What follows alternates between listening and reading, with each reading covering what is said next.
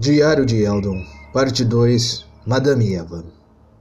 Com a chegada de Kirk em sua aura animada e resplandecente, eu já sabia o que significava. Era um chamado para a aventura. Kirk e eu sempre caminhamos por vários planos buscando conhecimento, histórias, aventuras e uma boa bebida.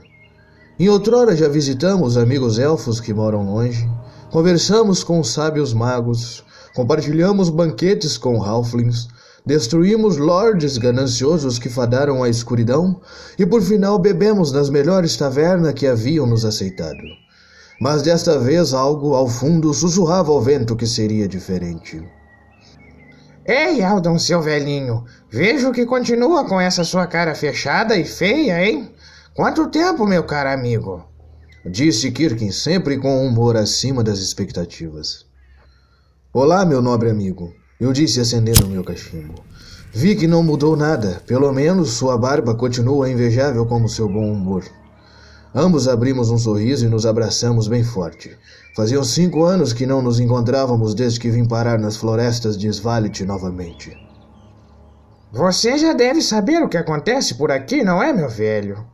Uma expressão de tristeza tomou conta da sua feição por um momento enquanto ele arrumava sua barba e proferia essas palavras. É sobre o demônio Strade? Sim, sim, eu fiquei sabendo. E acho que devemos fazer algo.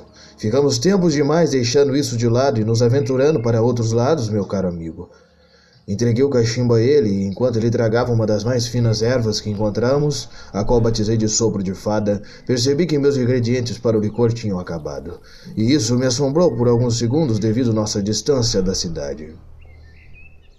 Sim, é melhor partirmos. A natureza tem um plano pra gente, meu amigo. E dessa vez eu acho que acabe nos separando de uma vez por todas.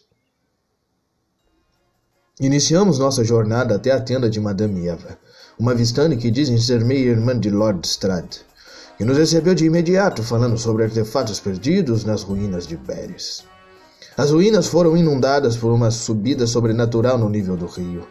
O local hoje em dia é um pântano totalmente hostil, infestado com insetos e cobras que atacam todos que por ali se aventuram.